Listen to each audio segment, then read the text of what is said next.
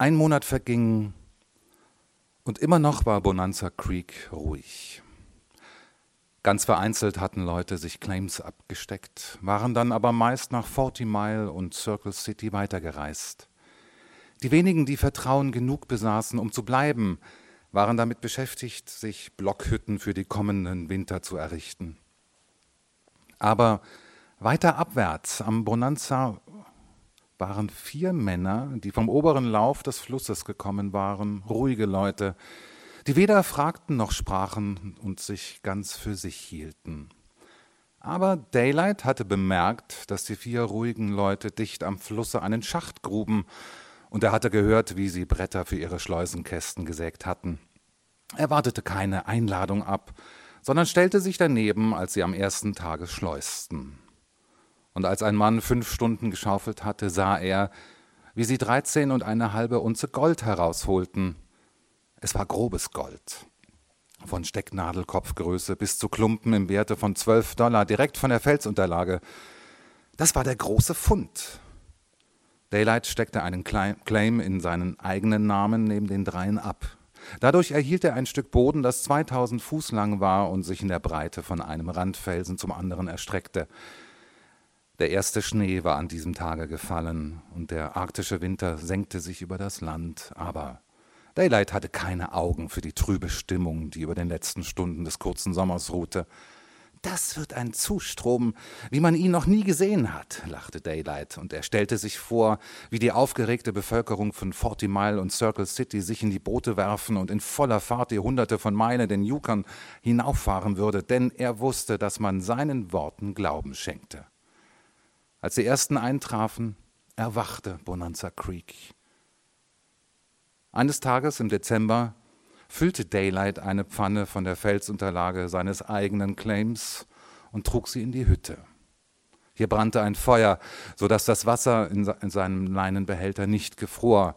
Er hockte sich neben den Behälter nieder und begann zu waschen. Erde und Schlamm schienen die Pfanne zu füllen. Als er sie in einem Kreise bewegte, schwappten die leichten, gröberen Teile über den Rand. Hin und wieder kämmte er die Oberfläche mit den Fingern und schöpfte ganze Hände voll Schlamm heraus. Der Inhalt verminderte sich beständig. Als er sich dem Boden näherte, gab er der Pfanne einen plötzlichen Stoß, so dass das ganze Wasser herausfloss. Der ganze Boden sah aus, als wäre er von Butter bedeckt. So schimmerte das gelbe Gold. Es war Gold. Goldstaub, grobes Gold, Goldkörner, Klumpen. Er war ganz allein. Er setzte die Pfanne einen Augenblick nieder und dachte an vielerlei. Dann wusch er zu Ende und wog die Ausbeute in seiner Waage. Nach der gewöhnlichen Berechnung von 16 Dollar die Unze enthielt die Pfanne für reichlich 700 Dollar Gold. Das übertraf seine kühnsten Träume. Einen Monat später bezahlte er 800 Dollar für den anstoßenden Claim. Drei Monate darauf erweiterte er wiederum seinen Besitz und bezahlte 40.000 für einen dritten Claim. Und noch später, aber das lag noch im Schoße der Zukunft, sollte er 150.000 für einen dritten an den Creek bezahlen, der ursprünglich von allen am wenigsten gegolten hatte.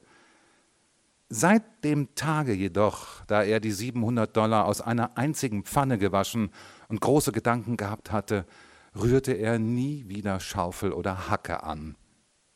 Wie er zu Joe Letthew am Abend nach diesem wunderbaren Ereignis sagte, Joe, die Arbeit mit den Händen ist zu Ende.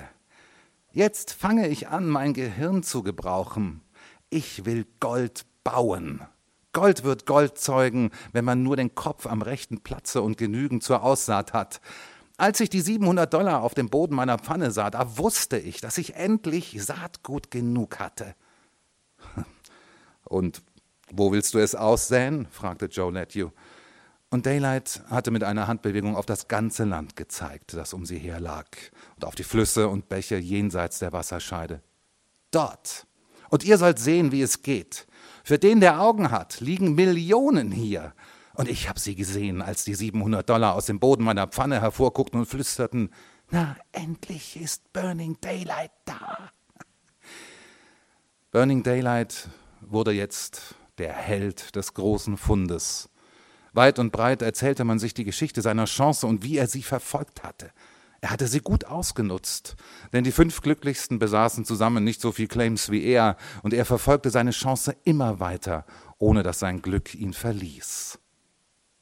Andere Männer, die selbst nicht das Glück gehabt hatten, sich Claims an den guten Flüssen abzustecken, ließ er auf seinen Bonanza Claims arbeiten. Er bezahlte sie gut, 16 Dollar täglich für die Acht-Stunden-Schicht, und er arbeitete in drei Schichten. Andere Minenbesitzer zahlten ihren Leuten 15 Dollar täglich, aber er war der Erste gewesen, der andere für sich arbeiten ließ und hatte ihnen von Anfang an eine ganze Unze täglich bezahlt. Der Erfolg war, dass er nur ausgesuchte Männer hatte, die mehr herausholten als ihren hohen Lohn. Und in Forty Mile und Circle City kaufte er haufenweise Claims wie sich später zeigte, waren viele von ihnen ganz wertlos, aber andere gaben noch verblüffendere Ergebnisse als die am Bonanza. Er kaufte rechts und links und zahlte alle möglichen Preise von 50 Dollar bis 5000. Dies war der höchste Preis, den er bezahlte, und das betreffende Geschäft wurde im Tivoli abgeschlossen. Als er wieder nach Dawson zurückgekehrt war, arbeitete er wie nie zuvor in seinem Leben, obwohl er seinem Wort weder Hacke noch Schaufel je wieder anzurühren treu blieb. Er hatte tausend Eisen im Feuer, und die hielten ihn in Atem. Aber er spielte hoch. Waren seine Ausgaben groß, so waren seine Einnahmen noch größer. Er nahm alles mit, kaufte halbe Anteile, teilte mit den Männern, die er verproviantierte, und nahm selbst Ortsuntersuchungen vor. Tag und Nacht waren seine Hunde bereit. Er besaß die schnellsten Gespanne, so dass er immer unter den ersten war, wenn ein neuer Fund gemacht wurde. Er fuhr in den längsten und kältesten Nächten, bis er seine Pfähle zunächst dem Entdeckerplatze angebracht hatte. Aber das war nun einmal seine Art. Geld bedeutete ihm nicht mehr als Spielmarken. Nur das Spiel hatte Wert für ihn. Der Besitz von Millionen bewirkte keine Veränderung bei ihm, nur betrieb er das Spiel noch leidenschaftlicher. Von seltenen Gelegenheiten abgesehen war er immer mäßig gewesen, aber jetzt, da er in der Lage war, sich jeden Tag Spirituosen in unbegrenzten Mengen zu verschaffen, trank er noch weniger. Die durchgreifendste Veränderung war, dass er außer auf Schlittenreisen nicht mehr selbst kochte. Ein verkrachter Minenarbeiter hauste mit ihm in seiner Blockhütte und kochte für ihn. Aber es war dasselbe Essen, Speck, Bohnen, Mehl, Pflaumen, Dörrobst und Reis. Auch seine Kleidung war immer noch die gleiche. Überziehhosen, lange Strümpfe, Mokassins, Flanellhemd, Pelzmütze und ein wollener Rock. Zigarren, von denen die billigsten einen halben oder einen Dollar das Stück kosteten, rauchte er nicht. Er begnügte sich mit Zigaretten aus Bull Doham Tabak und braunem Papier, die er sich selbst drehte. In diesem Winter des Jahres 1896 wuchs Dawson mit reißender Schnelligkeit. Daylight verkaufte Grundstücke und das Geld strömte ihm zu. Er legte es stets wieder an, so dass es noch mehr brachte. In der Tat spielte er das gefährliche Spiel, Unternehmen auf Unternehmen zu häufen, und das ist nirgends gefährlicher als in einem Goldsucherlager. Aber er spielte mit offenen Augen. Gut belegene Eckgründe wurden in diesem Winter für 10.000 bis 30.000 Dollar verkauft. Daylight sandte den Neuankömmlingen über die Pässe Nachricht entgegen, dass sie Holz mitbringen sollten. Infolgedessen arbeiteten seine Sägemühlen im Sommer Tag und Nacht in drei Schichten, und er behielt noch Holz genug übrig, um Blockhütten zu bauen. Diese Hütten wurden mit dazugehörigem Grundstück für ein bis mehrere tausend Dollar das Stück verkauft. Die eingehenden Gelder wurden sofort wieder in anderen Unternehmungen angelegt. Er wandte und drehte das Gold, bis alles, was er anfasste, sich in Gold zu verwandeln schien. Aber trotz seiner verschwenderischen Veranlagung verlor er nicht das Gleichgewicht. Er sah die wilde Vergeudung der neuen Millionäre und konnte sie durchaus nicht verstehen. Und doch konnte er gelegentlich noch eines seiner alten, lärmenden Feste geben. Aber er tat es aus anderen Gründen man erwartete es von ihm, weil es so seine Art seit alters her gewesen, und dann konnte er es sich leisten. Aber er machte sich nicht mehr so viel aus dieser Art Zerstreuung. Sein Machtgefühl hatte sich in einer anderen Richtung entwickelt. Es war zur Begierde geworden. Obgleich er bei weitem der reichste Minenbesitzer in Alaska war, wollte er doch noch reicher werden. Es war ein hohes Spiel, das er spielte, und er liebte es mehr als sonst irgendetwas. Auf gewisse Weise wirkte er schöpferisch. Er tat etwas. Mit dem Sommerzustrom von draußen kamen die Berichterstatter der großen Blätter und Zeitschriften, und alle schrieben sie in erster Linie über Daylight. Er wurde für die Welt die mächtigste Gestalt Alaskas. Was er tat, erregte die Aufmerksamkeit der Menge, so spontan und zufällig es auch geschah, und seine letzte Tat war immer in aller Munde. So war es auch einmal nachts im Elchgeweih zu der längst versprochenen Revanchepartie mit Jack Kearns gekommen. Es war auch gemacht worden, dass das Spiel bis 8 Uhr morgens dauern sollte. Und da belief Daylights Gewinn sich auf 230.000 Dollar. Für Jack Kearns, der bereits mehrfacher Millionär war, bedeutete der, der Verlust nicht viel, aber die ganze Gemeinde fiel fast von den Stühlen über die hohen Einsätze, und jeder von den Dutzend Berichterstattern, die anwesend waren, schickten ihrem Blatt einen sensationellen Artikel. Und jetzt da er weit und breit als König von Klondike bekannt war und dazu noch verschiedene andere fürstliche Titel wie Eldorado-König, Bonanza-König, Holzbaron und Fürst der Schnellreisenden, nicht zu vergessen den stolzesten von allen, Vater der Pioniere trug, jetzt fürchtete er sich mehr als je vor den Weibern. Wie nie zuvor streckten sie ihre Arme nach ihm aus, und jeder Tag brachte neue Weiber ins Land. Überall, wo er ging und stand, streckten sie ihre Arme nach ihm aus. Eine Ausnahme gab es jedoch, und das war Freda, die Tänzerin, der er Mehl geschenkt hatte. Sie war die einzige Frau, in deren Gesellschaft er sich wohlfühlte, denn sie allein streckte nie die Arme nach ihm aus.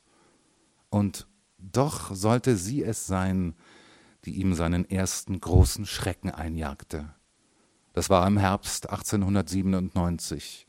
Er befand sich auf dem Rückwege von einer seiner kleinen Besichtigungsreisen, die diesmal dem Henderson, einem Flusse, gegolten hatte, der dicht unterhalb des Stuart in den Yukon floss. Ganz plötzlich war der Winter gekommen und er kämpfte sich die 70 Meilen den Yukon hinab in einem gebrechlichen Petersboro-Kanu, während, äh, während rings um ihn die Eisschollen trieben. Er hielt sich sorgsam an der schon harten Eiskante und war gerade im Begriff, an dem eisspeienden Maul des Klondike vorbeizusausen, als er einen Mann sah, der einen wilden Tanz auf der Eiskante aufführte und ins Wasser wies. Das nächste, was er sah, war eine pelzgekleidete weibliche Gestalt, die mit dem Gesicht unter dem Wasser gerade zwischen dem Treibeis versinken wollte. Nur ein paar Sekunden, und das Kanu war an der Stelle. Er packte die Frau an den Schultern und zog sie vorsichtig ins Kanu. Es war Freda. Und alles wäre gut gewesen, hätte sie ihn nicht, als sie später zur Besinnung gekommen war, mit vor Zorn flammenden blauen Augen angesehen und gefragt, Warum hast du das getan? Oh, warum hast du das getan? Das quälte ihn. Statt wie sonst gleich einzuschlafen, lag er lange wach und sah immer wieder ihr Gesicht und die zornsprühenden Augen vor sich und grübelte über ihre Worte nach die hatten aufrichtig geklungen. Sie hatte gemeint, was sie sagte. Und er grübelte weiter.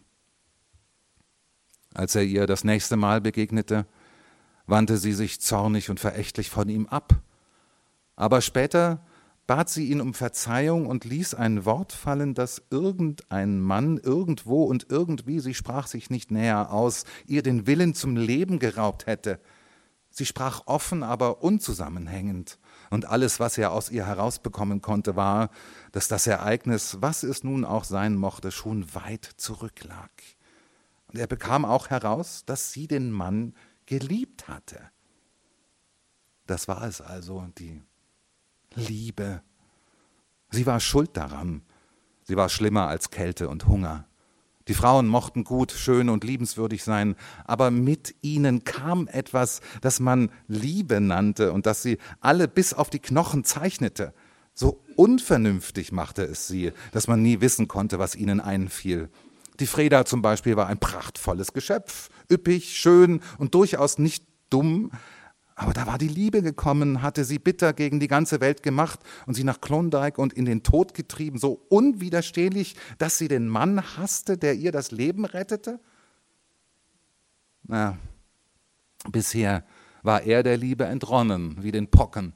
Aber für den, den, den sie packte, war sie ebenso ansteckend wie Pocken und bedeutend gefährlicher. Sie ließ Männer und Frauen die schrecklichsten, unvernünftigsten Dinge tun. Sie glich dem Delirium tremens, war aber noch schlimmer. Und wenn sie ihn, Daylight, kriegte, dann konnte es ihm ebenso schlimm ergehen wie den anderen. Sie, sie war Wahnsinn, starker Wahnsinn und ansteckend obendrein. Ein halbes Dutzend junger Burschen war in Freda verschossen, alle wollten sie heiraten, aber sie war nun einmal in diesen einen Burschen auf der anderen Seite der Welt verschossen und wollte mit keinem anderen zu tun haben. Aber noch einen größeren Schrecken sollte er erleben. Eines Morgens wurde die Jungfrau tot in ihrer Hütte gefunden. Ein Schuss durch den Kopf hatte sie abgetan, und sie hatte keine Botschaft, keine Erklärung hinterlassen. Dann kam das Gerede. Man sagte, sie hätte sich aus Liebe zu Daylight das Leben genommen. Alle wollten es wissen.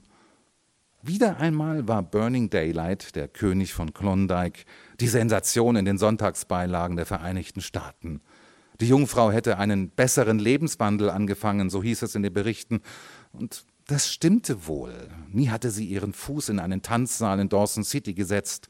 Nachdem sie Circle City verlassen, hatte sie zuerst für andere Leute gewaschen, dann sich eine Nähmaschine gekauft und Pelzmützen und Elchlederhandschuhe genäht. Dann war sie Kontoristin bei der ersten Jugendbank geworden. Alles das und noch mehr war bekannt. Alle sprachen darüber, und waren sich einig, dass Daylight die Ursache von alledem und dazu auch von ihrem Tod gewesen. Und das Schlimmste war, Daylight selbst wusste, dass es stimmte. Immer musste er an den letzten Abend denken, und wenn er zurückdachte, quälte ihn jede Kleinigkeit, die geschehen war. Das traurige Ereignis hatte manches geklärt, was er erst jetzt verstand, ihre Ruhe und die fast mütterliche Süße über allem, was sie sagte und tat.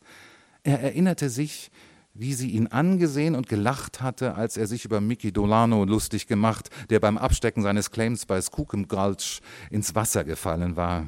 Ihr Lachen war sorglos und heiter, dabei aber weniger körperhaft als in früheren Tagen gewesen. Nicht, dass sie bedrückt gewesen. Im Gegenteil, sie war so von Frieden erfüllt, hatte ihn genarrt, Tor, der er war. Er hatte an jenem Abend sogar gedacht, dass ihr Gefühl für ihn vorüber sei, hatte sich gefreut bei dem Gedanken und sich die gute Freundschaft ausgemalt, die zwischen ihnen bestehen würde, wenn diese unangenehme Liebe aus dem Wege geschafft war. Und dann hatte er mit der Mütze in der Hand in der Tür gestanden und gute Nacht gesagt. Und plötzlich hatte sie sich über seine Hand gebeugt und sie geküsst. Er war sich wie ein Narr vorgekommen, aber wenn er jetzt daran zurückdachte und wieder die Berührung von ihren Lippen auf seiner Hand fühlte, erschauerte er. Sie hatte Abschied nehmen wollen, ewigen Abschied, und er hatte nichts geahnt. In jedem Augenblick war sie entschlossen gewesen zu sterben. Wenn er es nur gewusst hätte war er auch nicht selbst von der ansteckenden Krankheit ergriffen, so würde er sie doch geheiratet haben, wenn er nur die geringste Ahnung von ihrer Absicht gehabt hätte. Aber andererseits wusste er, dass sie einen gewissen aufrechten Stolz besessen, der ihr nicht erlaubt hätte, eine Ehe einzugehen, die ihr nur aus Mitleid angeboten wurde. Nein, hier wäre keine Rettung möglich gewesen. Die Liebe hatte sie gepackt, und ihr sollte sie erliegen. Ihre einzige Chance war gewesen, dass auch er die Krankheit bekommen hätte, aber er war ihr entgangen. Zum ersten Mal in seinem Leben verlor Daylight seine Selbstbeherrschung. Er gestand sich offen, dass er bange war. Frauen waren entsetzliche Geschöpfe und der Keim der Liebe gedieh am besten in ihrer Nähe. Und so rücksichtslos waren sie, so ganz ohne Furcht, Sie schreckte nicht der Tod der Jungfrau. Sie streckten die Arme nach ihm aus und waren verführerischer als je. Ganz abgesehen von seinem Gelbe, Gelde war er allein durch seine Persönlichkeit als ein junger Mann von gut 30 Jahren, strotzend vor Kraft, hübsch und liebenswürdig, eine Anziehung für die meisten Frauen. Andere Männer hätten die Huldigungen nicht ertragen, sie hätten ihnen den Kopf verdreht, ihn machen sie nur noch ängstlicher. Die Folge war, dass er fast alle Einladungen in Häuser, wo er Frauen treffen konnte, ablehnte und nur bei Junggesellen und im Elchgeweih verkehrte, wo es keinen Tanzboden gab. 6000 Menschen verbrachten den Winter 1897 in Dawson. Die Arbeit an den Creeks schritt rasch vorwärts, und von der anderen Seite der Pässe wurde gemeldet, dass dort 100.000 auf den Frühling warteten, um herüberzukommen. Als Daylight an einem der kurzen Nachmittage auf der Senkung zwischen dem French Hill und dem Skookum Hill stand, hatte er wieder eine Vision. Zu seinen Füßen lag der reichste Teil des Eldorado Creek, und er konnte meilenweit den Bonanza hinauf und hinabsehen. Es war ein Bild gewaltiger Zerstörung. Die Hügel waren bis zum Gipfel abgeholzt, die nackten Flanken von den zahlreichen Gruben und Bohrstellen zerrissen, die selbst der Schneemantel nicht verdecken konnte. Unter ihnen lagen überall die Blockhütten der Leute. Aber es waren nicht viel Menschen zu sehen. Eine dichte Rauchwolke erfüllte die Täler und verwandelte selbst das graue Tageslicht in eine trübe Dämmerung. Der Rauch stieg aus tausend Löchern im Schnee. Tief unten auf der Felsunterlage krochen die Menschen in der gefrorenen Erde und im Schnee herum und entzündeten immer mehr Feuer, um die Macht des Frostes zu brechen. Hier und da, wo neue Schächte im Bau waren, flammten diese Feuer mit rotem Schein. Menschliche Gestalten krochen aus den Löchern hervor, verschwanden in ihnen oder standen auf Plattformen aus rot zugehauenen Holzstämmen und wandten den aufgetauten Kies an die Oberfläche, wo er sofort wieder gefror. Überall sah man die traurigen Überreste der Frühjahrsauswaschung. Haufen von Schleusenkästen, Stücke von Wasserleitungen und mächtige Wasserräder, alles Trümmer, wie sie ein Heer golddurstiger Männer hinterlässt. Oh, welch ein Raubbau, murmelte Daylight halblaut. Er sah auf die nackten Hügel, und ihm wurde klar, welch riesige Vergeudung von Holz hier stattgefunden hatte. Aus der Vogelschau sah er die unglaubliche Verwirrung, die ihre rastlose Arbeit hier geschaffen hatte. Jeder arbeitete für sich, und das Ergebnis war ein Chaos. Und dieser reichsten aller Minen kostete es einen Dollar für zwei Dollar Gold herauszuholen. Und für jeden Dollar, den sie auf diese fieberhafte, gedankenlose Arbeitsweise herausholten, wurde ein anderer Dollar hoffnungslos verschüttet. Noch ein Jahr und die Claims waren ausgesogen, und dabei blieb ebenso viel Gold im Boden stecken, wie herausgeholt worden war. Organisation war es, was sie brauchten. Das sah er, und seine fruchtbare Fantasie entwarf ein Bild vom Eldorado Creek. Was hier fehlte, waren hydraulische Anlagen an den Hängen und Goldbagger, wie sie in Kalifornien verwandt wurden. Und indem er auf die rauchende Hölle zu seinen Füßen hinabsah, entwarf Daylight ein neues Spiel, das er spielen wollte. Ein Spiel, in dem die Guggenhammers und alle anderen mit ihm zu rechnen haben sollten. Aber mit der Freude über diesen neuen Plan beschlich ihn ein Gefühl von Müdigkeit. Er war müde vor den langen Jahren im hohen Norden, und er wollte wissen, wie die Welt draußen aussah, die große Welt, von der er andere hatte reden hören und von der er selbst nicht mehr wusste als ein Kind. Auch dort gab es Spiele zu spielen. Der Tisch war größer, und warum sollte er sich nicht mit seinen Millionen daran setzen und mitspielen? Und so entschloss er sich an jenem Nachmittage auf dem Skookum Hill seine beste Klondike-Karte auszuspielen und dann in die Welt hinauszureisen. Wenn er seinen alten Freunden im Elchgeweih prophezeite, dass in fünf Jahren kein Mensch mehr ein Grundstück in Dawson geschenkt haben wollte und dass die Hütten dann zu Brennholz verbraucht wären, so lachten sie ihn aus und versicherten ihm, dass die Mutterader dann längst gefunden wäre. Aber er blieb dabei. Weil er keinen Bedarf an Bauholz mehr hatte, verkaufte er auch seine Sägemühlen. Ebenso begann er, seine an den verschiedenen Flüssen verstreuten Claims abzustoßen und beendete seine Anlagen, baute seine Bagger ab, importierte seine Maschinen und machte das Gold von Ophi unmittelbar zugänglich, ohne jemand Dank zu schulden. Aber als das nun getan war, war er auch fertig zur Abreise. Die Guggenhammers boten am meisten. Und der Preis, den sie bezahlten, gab Daylight einen Gewinn von rund einer Million. Man glaubte allgemein, dass er 20 bis 30 Millionen besäße, aber er allein wusste genau, wie er stand und dass er, wenn er seinen letzten Claim verkauft und reinen Tisch gemacht hatte, gut 11 Millionen aus seiner Chance herausgeholt hatte. Seine Abreise war ein Ereignis, das mit seinen anderen Taten der Geschichte des Yukon angehört, denn am Tage nach dem Feste fand sich nicht ein einziger arbeitsfähiger Mann. Am nächsten Morgen verabschiedete Daylight sich bei Anbruch des Tages von Dawson. Tausende standen am Ufer mit Handschuhen und heruntergezogenen Ohrenklappen. Es waren 30 Grad unter Null, die Eiskante hatte an Stärke zugenommen und im Yukon trieben die Eisschollen. Vom Deck der Seattle aus winkte und rief Daylight zum Abschied. Als die Leinen losgeworfen wurden und der Dampfer sich in den Strom hinausschwang, sahen die Nächststehenden, wie ihm die Tränen in die Augen stiegen. Ihm war, als verließe er sein Vaterland, dies raue Polarland, das einzige, das er gesehen. Er nahm die Mütze vom Haupte und schwang sie. Lebt wohl, Jungens. Savy, rief er. Lebt wohl, Jungens.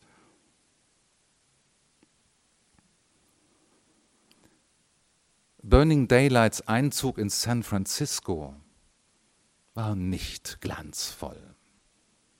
Nicht er allein war vergessen, mit ihm auch Klondike. Die Welt interessierte sich für ganz andere Dinge. Das Alaska-Abenteuer war ebenso wie der Spanische Krieg erledigt. Vieles war seither geschehen. Täglich hatten spannende Ereignisse stattgefunden und der Raum der Zeitungen für Sensationen war begrenzt. Diese Nichtbeachtung wirkte indessen nur anspornend auf ihn. Wie groß musste erst das neue Spiel sein, wenn er, der Held des arktischen Spiels, wenn ein Mann von elf Millionen und mit seiner Vergangenheit hier unbemerkt kommen und gehen konnte. Er schlug sein Quartier im St. Francis Hotel auf, wurde von den jungen Hotelreportern interviewt und die Blätter brachten in den nächsten 24 Stunden kurze Notizen über ihn. Er lachte bei sich und begann sich umzusehen, um die neuen Menschen und die neuen Dinge kennenzulernen. Er war sehr linkisch, wusste sich aber zu beherrschen.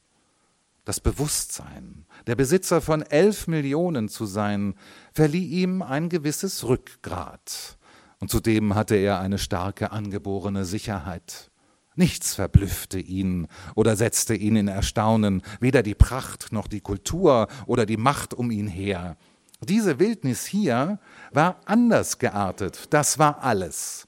Er musste sehen, sich in ihr zurechtzufinden. Wegzeichen, Straßen und Wasserstellen, gute Jagdgründe sowie die schlechten Strecken, die er meiden musste, zu erkunden. Wie gewöhnlich machte er einen großen Bogen um die Weiber. Er fürchtete sich immer noch, diesen strahlenden, blendenden Geschöpfen nahezukommen, nach denen er doch Kraft seiner Millionen nur die Hand auszustrecken brauchte. Sie folgten ihm mit schmachtenden Blicken, und er verstand seine Furcht so gut zu verbergen, dass er sich scheinbar ganz frei unter ihnen bewegte. Nicht allein sein Reichtum zog sie an, er war zu sehr Mann von zu ungewöhnlichem Schlage, er war 36 Jahre alt, auffallend hübsch, von wunderbarer Stärke, fast überschäumend von strahlender Männlichkeit. Sein freier Gang, den er den Schlittenreisen verdankte und sich nicht auf dem Pflaster einer Stadt angeeignet haben konnte, seine schwarzen Augen, die von weiten Ebenen erzählten und nicht vom engen Anblick des Städters ermüdet waren, zogen ihm manchen neugierigen Frauenblick zu. Er merkte es wohl lächelte verständnisvoll und sah kaltblütig dieser Gefahr ins Auge, die mehr bedeutete als Hungersnot, Kälte oder Überschwemmung je getan hatten. Um Männerspiel, nicht um Weiberspiel, war er nach den Staaten gekommen, und die Männer hatte er noch nicht kennengelernt. Sie erschienen ihm weichlich, aber in geschäftlichen Dingen waren sie wohl doch hart unter der verzärtelten Oberfläche, Ihre katzenartige Geschmeidigkeit fiel ihm auf.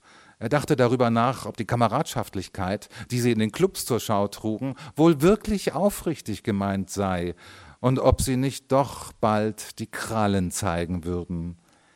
Ich möchte sie sehen, meinte er bei sich, wenn es ihnen an den Geldbeutel geht. Er hegte ein unerklärliches Misstrauen gegen sie. Und natürlich ist er sehr erfolgreich, ist ja klar. Und er versucht es nicht nur in San Francisco, wo er unglaubliches Geschick hat, Geschick hat, sondern er geht auch äh, nach New York und ließ sich als ein eigentlich guter Spieler von den Größten der Wirtschaft hereinlegen. Und wie er damit umgeht, hören Sie jetzt. Der Abend, nachdem die anderen ihn an der Börse mit der Firma Ward Volley plötzlich hatten pleite gehen lassen.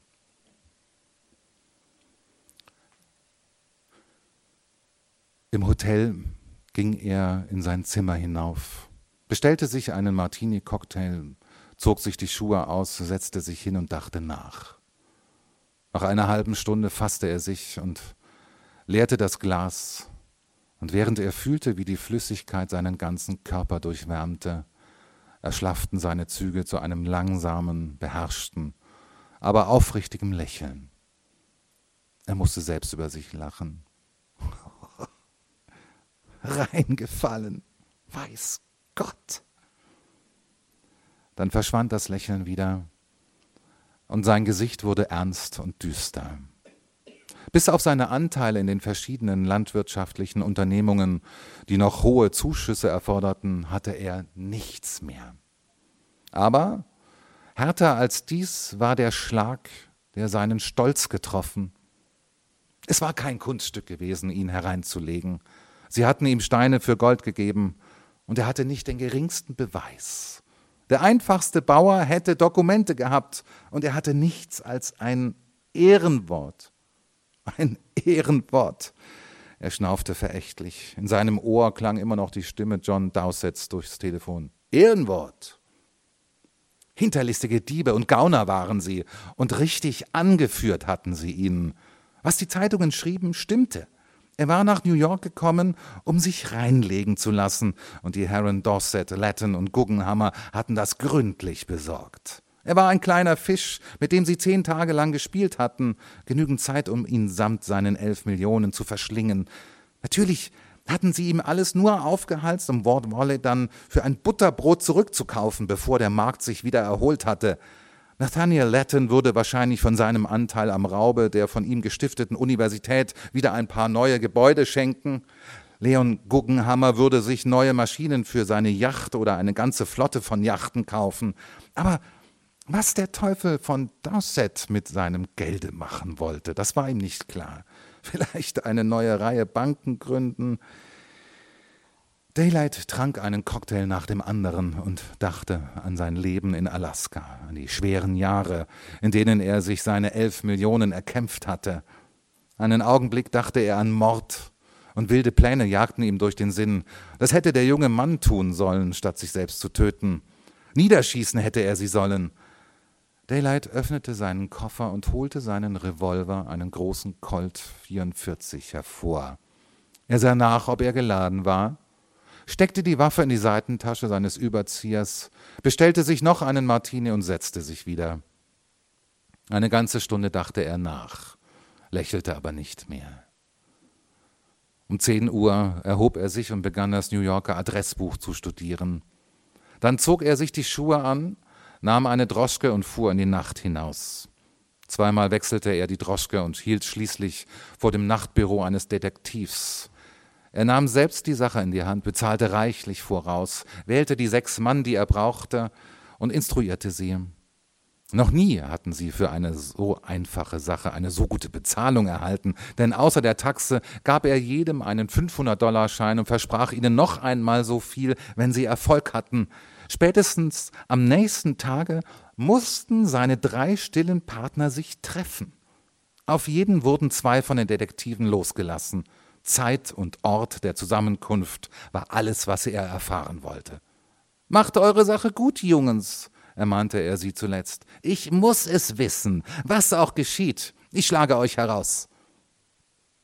Er kehrte in sein Hotel zurück, indem er wie zuvor die Droschke wechselte, ging in sein Zimmer, trank noch einen Cocktail zur Nacht, legte sich nieder und schlief ein.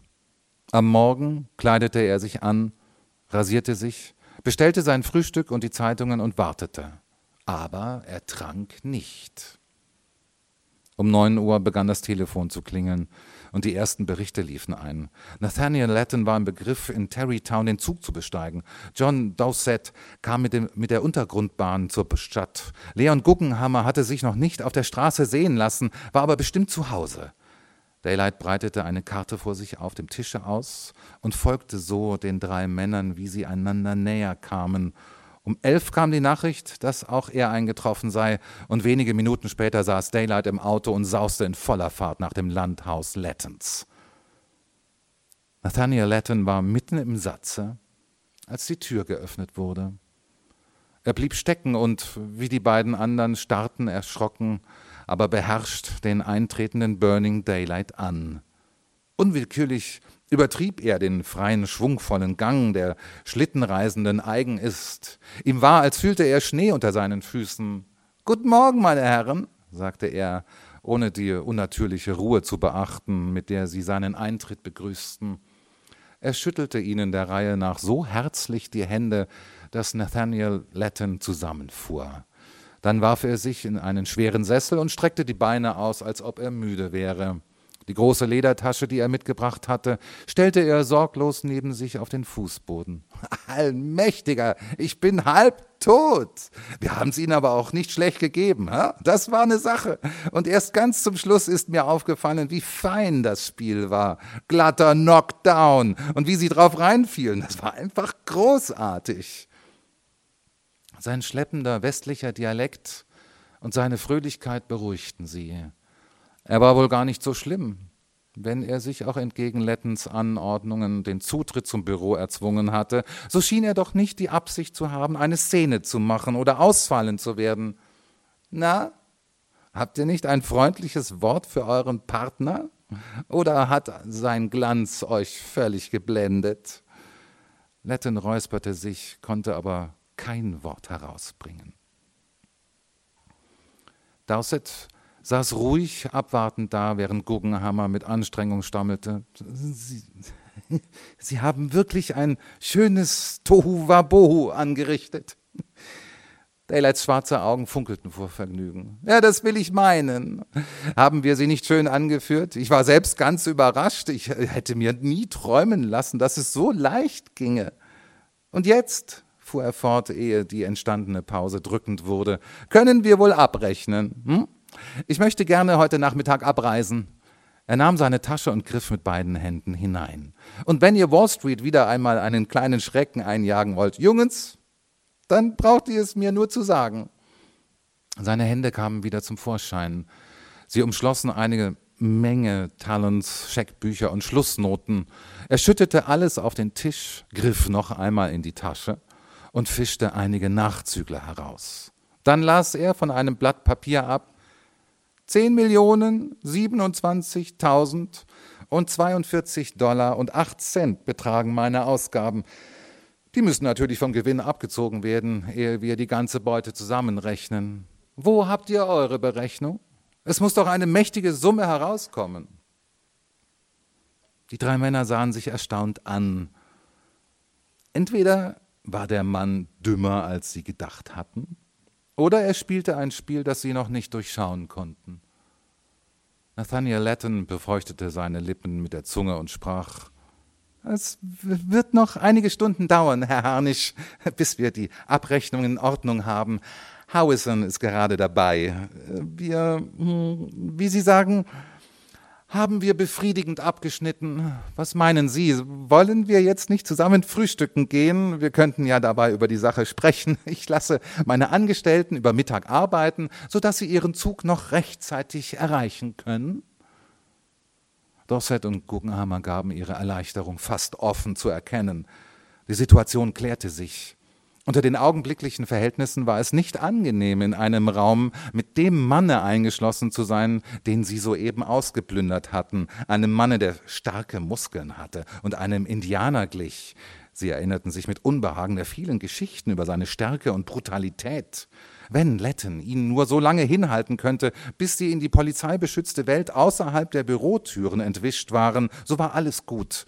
Und Daylight schien mit sich reden zu lassen. Ja, das freut mich wirklich.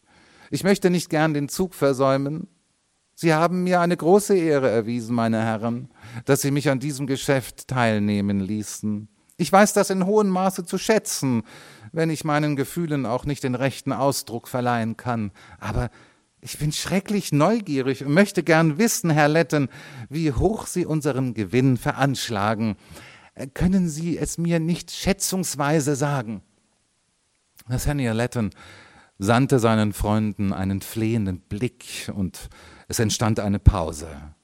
Dorset, der aus festerem Holz als die beiden anderen geschnitzt war, begann zu ahnen, dass der Klondike-Mann spielte.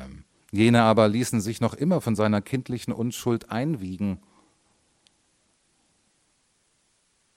Es ist außerordentlich hm, schwierig, begann Leon Guggenhammer vorsichtig. Sie wissen, dass die Kurse von Ward Valley fabelhaft schwanken, so dass hm, so dass es ganz unmöglich ist, jetzt schon den Gewinn abzuschätzen, fuhr Letten fort. Annähernd, annähernd, meinte Daylight freundlich. Auf eine Million mehr oder weniger kommt es nicht an. Darüber können wir uns ja später noch einigen. Aber ich bin so neugierig, dass es mich am ganzen Körper juckt. Was meint ihr? Warum sollen wir weiter unter falschen Voraussetzungen spielen? fragte Dorset plötzlich kalt. Lasst uns die Karten auf den Tisch legen. Herr Harnisch hat einen falschen Eindruck von der Sache und wir wollen ihn aufklären. Diesmal aber Daylight fiel ihm ins Wort. Er war ein zu guter Pokerspieler, als dass er den psychologischen Faktor außer Acht gelassen hätte, und er unterbrach Dorset, um das Spiel selbst zum Abschluss zu bringen. Da wir gerade von Karten sprechen, so fällt mir ein Poker ein, den ich mal in Reno in Nevada gesehen habe. Es war nicht gerade, was man ein ehrliches Spiel nennt. Die Spieler waren alle ausgekochte Jungs, aber hinter dem Mann, der gab, stand ein neuer, ein Gelbschnabel, und der sah, wie der andere sich unten aus dem Spiel vier Asse nahm. Der Neue ärgerte sich, er trat zu dem Gegenübersitzenden. Sie, flüsterte er ihm zu, ich habe gesehen, wie der drüben sich vier Asse genommen hat. Äh, wenn schon, sagte der Spieler. Ich wollte es Ihnen nur sagen, weil ich meinte, dass Sie es wissen sollten, sagte der Neue. Ich wiederhole, ich habe es mit eigenen Augen gesehen, wie er sich vier Asse gegeben hat. Wissen Sie was? sagte der Spieler. Sie täten am besten, wenn Sie sich verzögen. Sie haben ja keine Ahnung von dem Spiel. Er ist doch am Geben, nicht wahr? Das Gelächter, mit dem die Geschichte begrüßt wurde, war weder sehr aufrichtig noch natürlich. Doch Daylight schien keine Notiz davon zu nehmen. Ich vermute, dass Ihre Geschichte einen Sinn hat, sagte Dorset mit Nachdruck. Daylight blickte ihn unschuldig an, antwortete aber nicht. Er wandte sich jovial an Nathaniel Letton. Los, geben Sie uns eine Übersicht von über unseren Gewinn. Wie ich schon sagte, kommt es auf eine Million mehr oder weniger nicht an, denn es muss ja eine mächtige Summe sein. Letton war jetzt durch die Haltung, die Dorset einnahm, sicherer geworden und antwortete schnell und entschieden. Ich fürchte, Sie missverstehen die Situation, Herr Harnisch. Wir haben keinen Gewinn mit Ihnen zu teilen. Bitte regen Sie sich nicht auf. Ich brauche nur auf diesen Knopf zu drücken. Aber Daylight schien durchaus nicht aufgeregt zu sein. Mit geistesabwesender Miene griff er in seine Westentasche, zündete ein Streichholz an und, und entdeckte, dass er keine Zigaretten hatte. Die drei Männer folgten seinen Bewegungen wie Katzen. Sie wussten, dass sie jetzt einige höchst ungemütliche Minuten vor sich hatten. Äh, wollen Sie das bitte noch einmal sagen? Mir scheint, ich, ich habe nicht ganz richtig gehört. Sie sagten.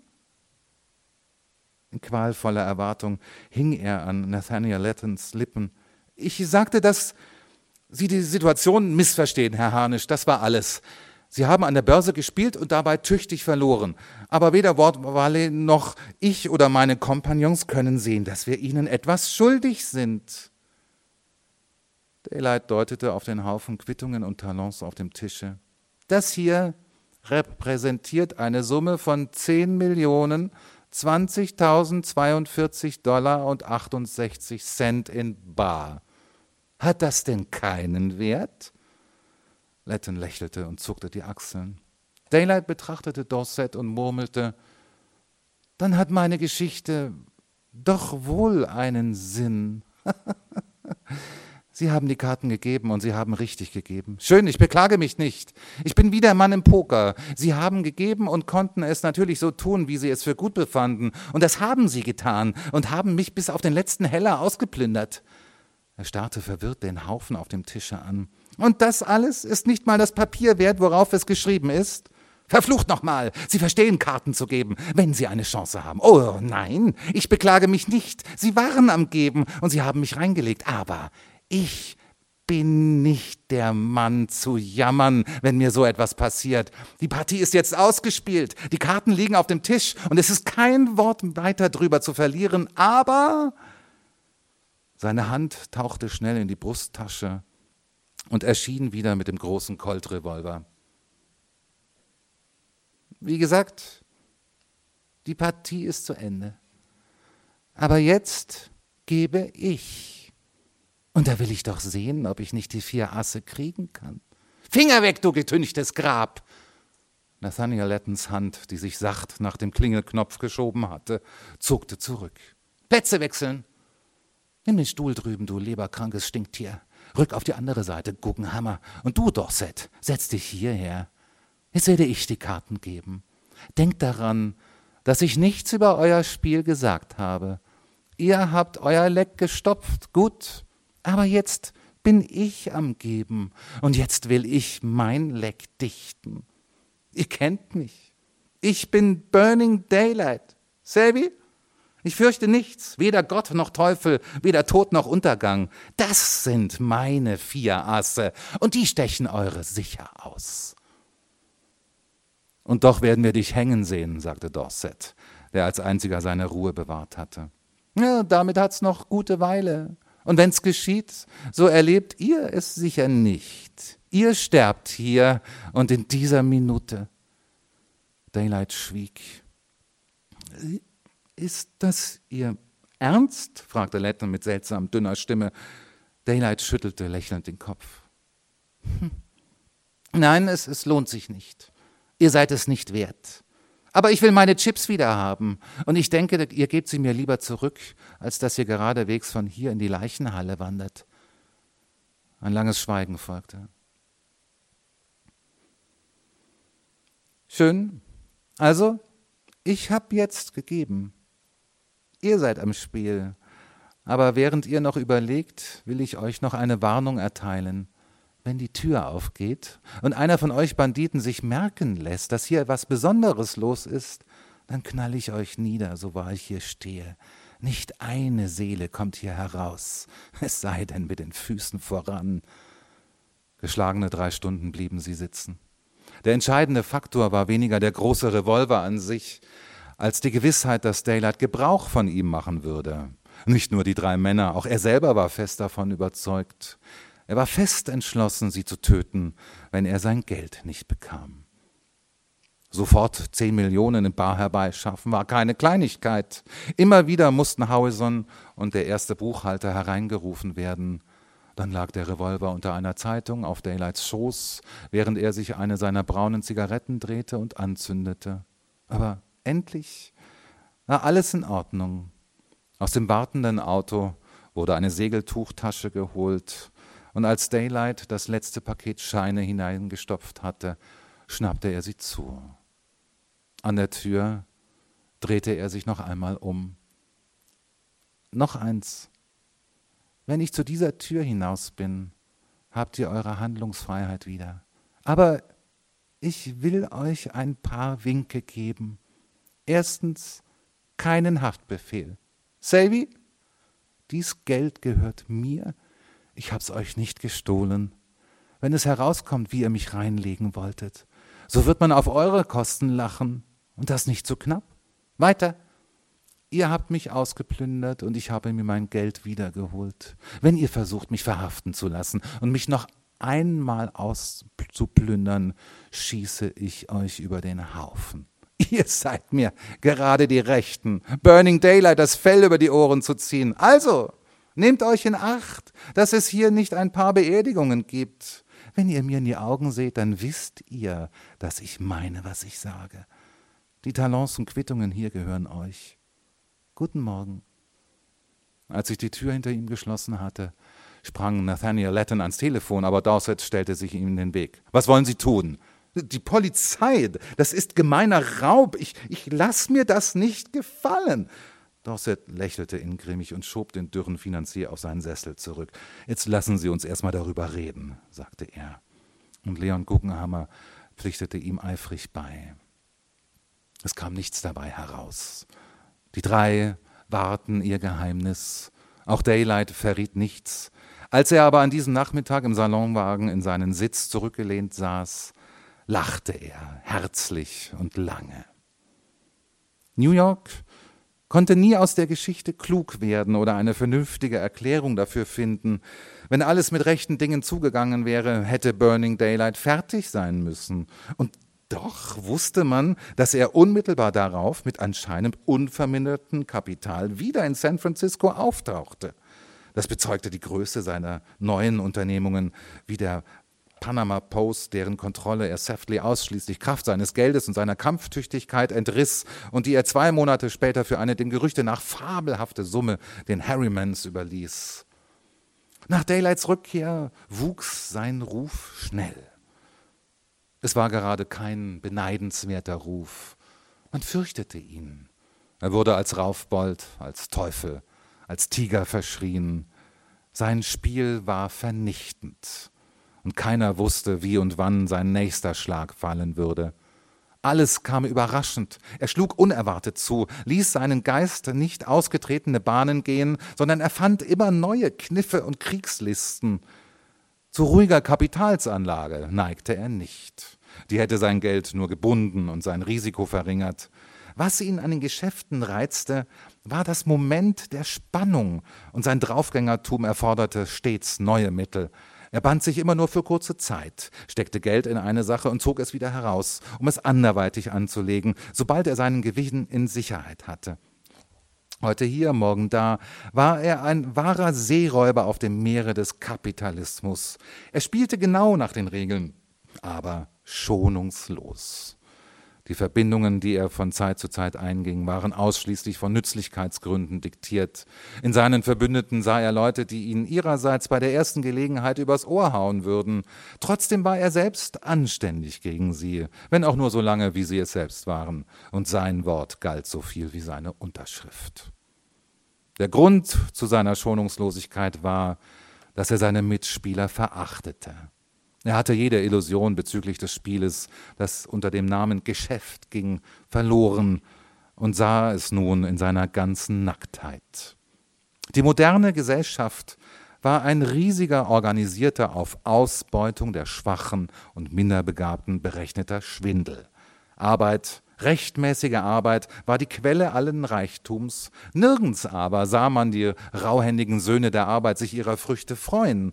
Fuhren sie in eigenen federnden Automobilen, kleideten sich in feine seidene Stoffe? Hm? Tausende, Hunderttausende saßen Nächte hindurch und schmiedeten Ränke, um sich zwischen die Arbeiter und die von diesen geschaffenen Dingen zu drängen. Diese Ränkeschmiede waren die Unternehmer. Ihnen fiel der Gewinn zu, der durch kein Gleichheitsgesetz geregelt, sondern nur durch ihre eigene Stärke und Gemeinheit bestimmt wurde. Freilich gab es auch unter ihnen Unterschiede.